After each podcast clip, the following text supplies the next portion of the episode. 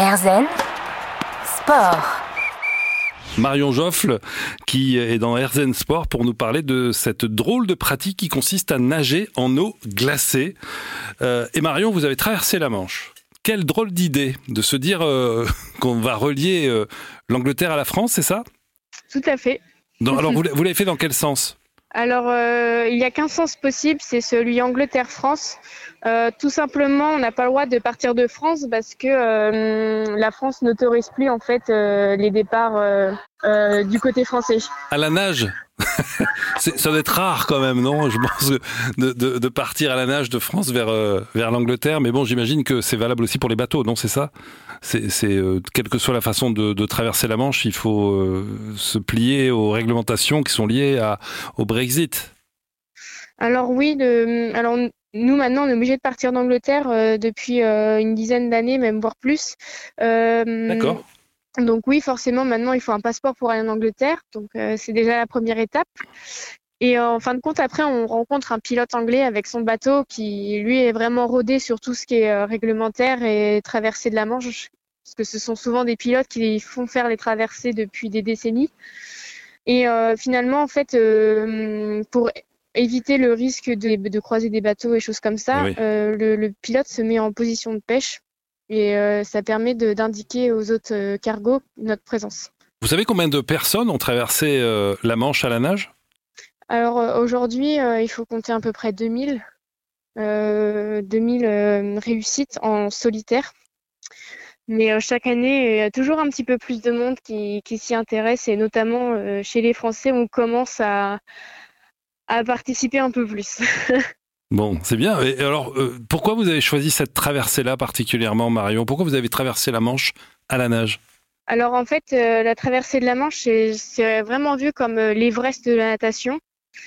Et en fin de compte, moi, quand j'ai réalisé mon tout premier 25 km, je me suis dit après, mais qu'est-ce qu'il y a en fait au-dessus du 25 km Et c'est là que j'ai pris connaissance de la fameuse traversée de la Manche et je me suis dit, bah pourquoi pas moi? Et finalement, cette traversée, euh, tout de suite, euh, je l'ai associée à mon combat pour la vie. Donc, euh, étant petite, j'ai combattu un cancer et je me suis dit, pour moi, la traversée de la Manche, ce serait vraiment le symbolique du combat que j'ai mené étant petite. Et vous allez nous, détailler dans, quelques minutes un petit peu justement ce, combat que vous faites. Et moi, je, veux revenir sur cette, cette traversée à la Manche. Vous l'avez préparée longtemps à l'avance parce qu'on s'improvise pas, on dit pas, tiens, aujourd'hui, j'ai bien envie d'aller faire un petit tour en France par l'Angleterre. Alors non, c'est quelque chose qu'on n'improvise pas du tout parce que déjà il faut beaucoup d'entraînement. C'est euh, pas quelque chose qu'on fait euh, du jour au lendemain. Combien de kilomètres ça euh, fait? Alors exactement en ligne droite, c'est 34 kilomètres. Après forcément, on peut monter sur des distances beaucoup plus importantes en fonction de la dérive due au courant. Et eh oui. Mais mais voilà, il fallait se préparer à nager minimum une quarantaine de kilomètres. C'est une longue distance à parcourir, donc beaucoup d'entraînement. Donc c'est pour ça qu'on ne peut pas se lancer du jour au lendemain. Bien sûr. Et euh, pour moi, en fait, initialement, la traversée était prévue en septembre 2020. Euh, cette traversée a été décalée deux fois de suite, euh, liée au contexte sanitaire bah qu'on a vécu en 2020-2021. Donc ma traversée, en fait, a été reportée pour l'été 2022. Voilà, et donc vous avez réussi en combien de temps à traverser la Manche? Alors j'ai parcouru la, la Manche en 9h et 22 minutes. C'est assez précis. Et euh, qu'est-ce que vous en gardez aujourd'hui? C'était c'était il y a quelques quelques semaines. Hein, euh, c'est pas si vieux que ça. Euh, quel est le souvenir que vous avez? Est-ce que c'était quelque chose de difficile ou quelque chose d'heureux? Alors j'ai vraiment vécu l'épreuve avec le sourire. C'est vrai que quand ça fait cinq ans qu'on attend euh, cette traversée-là et que c'est repoussé deux fois de suite, mon acunate, c'est d'y être. Surtout que ça demande énormément de sacrifices au niveau des entraînements. Moi, je sais que j'ai mis de côté ma vie professionnelle pour pouvoir justement m'entraîner. Et euh, je ne pouvais pas repousser une nouvelle fois. Enfin, c'était pas possible. Euh, j'avais vraiment ce besoin de la réussir. Et comme par miracle, j'avais tout réuni, c'est-à-dire je suis partie tôt le matin et donc euh, ce qui fait que je n'ai pas du tout nagé de jour, euh, de nuit pardon. Et euh, en plus, je n'avais pas du tout de vent, j'avais une température de l'eau assez élevée pour la moyenne de saison. j'avais aussi un très léger courant d'ouest, donc ce qui fait que toutes les conditions étaient réunies pour traverser cette manche. Et je pense que bah, là, la nature m'a souri. Elle sourit comme vous, le pingouin souriant. On revient, on est avec Marion Joffle qui a traversé la Manche à la nage et qui est euh, une nageuse en eau glacée. C'était pas le cas là, elle n'était pas glacée, mais euh, on, on, va en reparler dans un instant. À tout de suite. Erzen Sport. Le pingouin souriant, Marion Joffle qui nage en eau glacée. Donc vous avez traversé la Manche, vous nous expliquez. Euh, ça a été repoussé à plusieurs reprises. Donc à chaque fois des entraînements qui vous, vous, avez passé quasiment deux ans à vous entraîner en fait, puisque vous avez été reporté deux fois à cause du Covid et que finalement c'était l'été dernier que vous avez vous avez fait cette traversée. Bah alors la traversée, en fait, euh, l'idée a émergé en 2017. Donc j'ai commencé mes entraînements en 2017 ah oui. pour euh, 2020. Donc ça faisait déjà trois ans que je m'entraînais. En 2020, j'ai eu la, j'ai eu la coupure de deux mois de, de, du premier confinement. Donc ça a été un arrêt total du sport. Au déconfinement, j'ai pu reprendre les entraînements uniquement en mer pour préparer le projet. Et finalement, je m'étais entraînée d'arrache-pied jusqu'en août 2020 pour qu'au final, euh, l'Angleterre euh, mette en place une quarantaine obligatoire à l'arrivée sur leur sol. Ah ouais. Et euh, en fait, d'un point de vue financier, logistique, c'était plus du tout possible pour moi de partir. Donc c'est euh, vraiment un contre-cœur que j'ai dû reporter une nouvelle fois à la traversée. La saison sportive 2020-2021 a été une année extrêmement compliquée de, mon côté, donc avec les nombreux confinements, les couvre-feux successifs. Euh, ça a été une année assez noire, on va dire, en termes d'entraînement. Et euh, psychologiquement, j'en ai pris un coup. Euh, J'arrivais plus du tout à nager comme je le voulais. Mon corps était devenu vraiment mou et tout. Donc ça a été vraiment une grosse année compliquée. Et donc j'ai décidé une nouvelle fois de reporter parce que je savais pertinemment que je partais sur un échec. Et euh, arrive janvier 2022 et là j'ai eu enfin une date pour euh, août 2022. Et je me suis dit ça y est, c'est cette année ou jamais. Bon, eh ben c'est bien. Et vous avez perdu le sourire pendant un petit moment quand même là. Du coup. bah forcément, c'est 2020-2021, c'est vraiment ma pire année euh, sportive. Ouais. Euh, Moi-même, j'en garde quelques regrets de me dire que peut-être si j'avais fait ça, peut-être que si, mais est-ce que le reporter d'une année était pour moi bénéfique? Je pense qu'au vu du résultat euh, que j'ai eu l'été dernier, je pense que oui. Bon, bah alors voilà, vous avez positivé, petite résilience et, euh, et vous voilà donc euh, dans l'eau en train de nager. Vous vous rappelez le moment où vous êtes parti les premiers mots? Alors déjà, c'était quelle nage? Vous êtes, vous avez nagé euh, quoi comme du crawl, de la brasse, du papillon, du pape, comme vous dites? Alors non, j'étais vraiment sur du crawl parce que c'est la nage la plus rapide et la moins énergétique. Euh, il faut savoir que la nuit qui a précédé euh, la traversée de la Manche, euh, mon estomac était tellement noué que j'en ai pas du tout dormi de la nuit. Voilà. Euh, J'étais, je pense, très stressée à l'idée de m'élancer dans la Manche après, après cinq ans d'attente. Ouais. mais finalement, j'étais quand même reposée, donc ça allait. Sur le bateau, j'avais absolument le mal de mer, donc ça a été très compliqué. Je Ah me oui. sentais pas bien du tout. Euh, ça a été, c'était dur.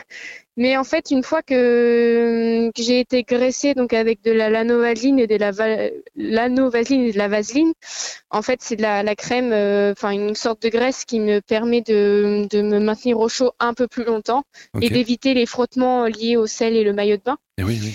Euh, j'ai pu en fait sauter à l'eau une fois que j'étais dans l'eau, euh, tout s'est envolé en fait. J'avais plus de stress, je me suis sentie chez moi dans l'eau, euh, dans une vraie une vraie bulle. Un vrai pingouin. Et je me voilà, c'est ça. et je me suis dit, ça y est, j'y suis et je me sentais comme libérée. Donc j'ai fait euh, 50 mètres environ. Je suis arrivée sur la plage et pied à sec, euh, j'ai levé les mains vers le ciel et le coup d'envoi a été donné. Ouais. Et j'ai pu cette fois-ci courir à l'eau et me jeter dans l'eau. Et c'était parti pour la traversée de la Manche. Voilà, génial. Et donc voici euh, Marion Joffre qui s'élance depuis l'Angleterre pour traverser euh, la Manche pour euh, donc une quarantaine de kilomètres. Dans un instant, vous allez nous raconter cette traversée, comment elle s'est passée. Et puis après, vous nous raconterez également pourquoi vous faites tout ça. Parce qu'il y a- il y, a du sens, évidemment. On en a parlé légèrement tout à l'heure. À tout de suite. On parle avec le pingouin souriant dans RZN Sport sur RZN Radio. Erzen Sport. Marion Joffre, nageuse, jeune nageuse. Vous avez quel âge, Marion? J'ai 23 ans. 23 ans et vous nagez depuis que vous avez 8 ans, donc vous avez une belle expérience. Euh, votre truc à vous, c'est de nager en eau glacée, mais vous avez l'été dernier fait euh, la traversée de la Manche en nageant. Il n'y a pas beaucoup de gens qui, qui font ça. Vous nous avez expliqué tout le process en fait qui vous a euh, amené à pouvoir le faire, le réaliser et surtout le réussir. On a euh, entendu euh, le, départ, la nuit difficile juste avant. Et là, vous êtes dans l'eau. Ça y est, vous êtes parti. Vous êtes, vous quittez l'Angleterre et vous allez vers la France. Et vous êtes en train de nager. Les premières, les, premiers mouvements de crawl. Hein, vous avez dit c'est du crawl. vous, qu'est-ce que vous faites? Vous vous checkez. Vous dites est-ce que tout va bien? Il y a un risque en fait. Vous, c'est quoi le risque? Qu'est-ce qui peut vous faire abandonner par exemple? Alors euh, honnêtement pas grand chose. Euh, vraiment un, accident grave par exemple, euh, mon épaule qui tourne plus, enfin d'immenses douleurs ou des choses comme ça. Mais intérieurement rien ne pouvait m'arrêter. mon seul but c'était vraiment d'aller au bout, sachant que ma maman m'attendait de l'autre côté. Et finalement dans l'eau au tout début je suis partie sur un rythme assez élevé et c'est c'est ça peut être mon erreur sur beaucoup d'épreuves comme me dit mon entraîneur. Je pars des fois trop vite. Or, euh, ce jour-là, j'ai eu la sensation d'être partie trop vite. Mais finalement, c'est un rythme que j'ai gardé du début à la fin. Euh, ah donc, je me suis assez impressionnée là-dessus parce que. C'est-à-dire que vous avez nagé vite pendant 9h20, hein, c'est ça? Bah, En fait, pas forcément vite, moi, un petit peu quand même, mais j'avais surtout une fréquence très élevée au niveau des bras. Donc, j'étais environ sur du 60 coups de bras à la minute, ce qui est assez intense. Euh, et ça sur 9 heures. Alors, oui, j'ai eu un moment de flottement. Euh, qui est arrivé lié à une douleur que je connaissais. Euh, à 4 heures de nage, en fait, euh, mon, ma hanche m'a fait terriblement mal. donc c'est un tendon en fait qui surchauffe suite à l'activation des jambes au fil du temps. Et c'est un problème mécanique que malheureusement je ne peux pas résoudre. Donc je savais que cette douleur allait arriver tôt ou tard et elle arrivait à 4 heures de nage, un peu plus tard que prévu, donc j'étais plutôt contente là-dessus.